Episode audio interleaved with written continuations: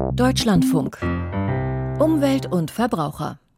Damit niemand seine Wohnung oder sein Haus verliert, weil er die gestiegenen Energiekosten nicht mehr zahlen kann, hat der Berliner Senat im Oktober den Härtefallfonds Energiearmut beschlossen. Diese Maßnahme soll auch verhindern, dass ärmere Mitmenschen in kalten oder dunklen Zimmern sitzen müssen. 20 Millionen Euro will der Senat für Härtefälle bereitstellen. Mein Kollege Dieter Nürnberger war nun gerade bei der Pressekonferenz des Senats. Herr Nürnberger, ab wann können Bedürftige denn überhaupt die Zuschüsse beantragen? Britta Fecke, nicht nur die Bundesregierung hat ja wegen der gegenwärtigen Inflation und auch der explodierenden Preise für Strom- und Wärmeentlastungspakete geschnürt, auch viele Landesregierungen und somit auch der Senat von Berlin. Dieser Härtefallfonds Energieschulden startet in der kommenden Woche. Konkret ab dem 9. Januar können Berlinerinnen und Berliner ihre Anträge stellen. Und die zuständige Senatorin Katja Kipping von der Linkspartei umschrieb heute Vormittag auch noch einmal das politische Ziel dieser Maßnahme Härtefallfonds nämlich in Zeiten von besonderer Unsicherheit, von vielen Krisen einfach soziale Sicherheit zu stiften, Schuldenspiralen zu vermeiden, Energiesperren zu verhindern und den Menschen die Angst zu nehmen, dass sie im Dunkeln oder im Kalten sitzen müssen. Dafür nun also dieser Härtefallfonds Energieschulden des Berliner Senats.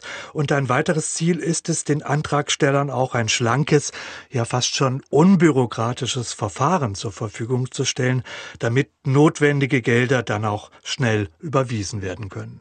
Schlankes Verfahren klingt natürlich attraktiv. Wie kommen denn die Bedürftigen an die Zuschüsse?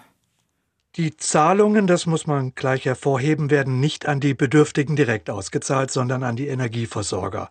Ein plastisches Beispiel, ein Energieversorger droht beispielsweise einem Kunden, einer Kundin eine Sperre der Lieferung an, weil dieser oder diese nicht mehr oder nur unzureichend die monatlichen Abschläge zahlen kann.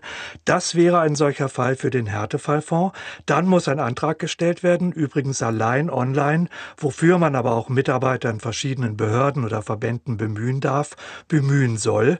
Und dann müssen erst einmal Angaben gemacht werden zur Person, zum jeweiligen Wohnverhältnis, zur Miete, zum Einkommen und auch zur angedrohten Sperre durch den Versorger ganz konkret. Das alles hat rechtlich erst einmal den Charakter einer Eigenerklärung, soll heißen, das wird von den Ämtern nur stichprobenartig überprüft werden, hat aber dennoch bei einem möglichen Missbrauch dieser Leistungen aus dem Härtefallfonds auch eine strafrechtliche Relevanz.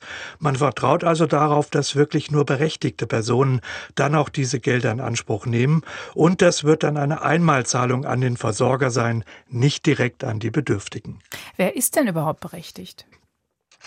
Man hatte heute Vormittag bei der Vorstellung dieses Entlastungspakets schon ein wenig den Eindruck, dass man auf der politischen Seite noch gar nicht so genau weiß, wie viele Menschen den Fonds in Anspruch nehmen werden. Es gibt aber Einkommensgrenzen und Sozialsenatorin Katja Kipping umschreibt den Kreis der Anspruchsberechtigten so.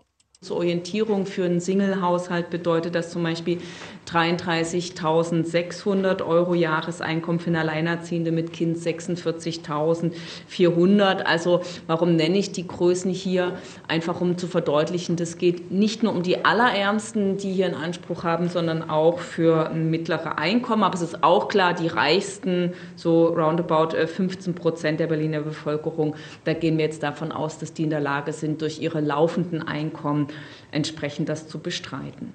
Also das Haushaltseinkommen spielt schon die Hauptrolle bei der Antragstellung und noch eine Vergleichszahl. Vor zwei Jahren, 2021, also gab es in Berlin 11.000 von den Versorgern verhängte Belieferungssperren im Strombereich und circa 1.700 im Wärmebereich. Ob man nun auch in diesem Jahr mit dieser Größenordnung rechnen muss, äh, das ist im Moment noch etwas unklar, aber es zeigt so ungefähr mögliche Dimensionen auf, wo dieser Härtefallfonds Energieschulden hier in Berlin des Berliner Senats greifen könnte.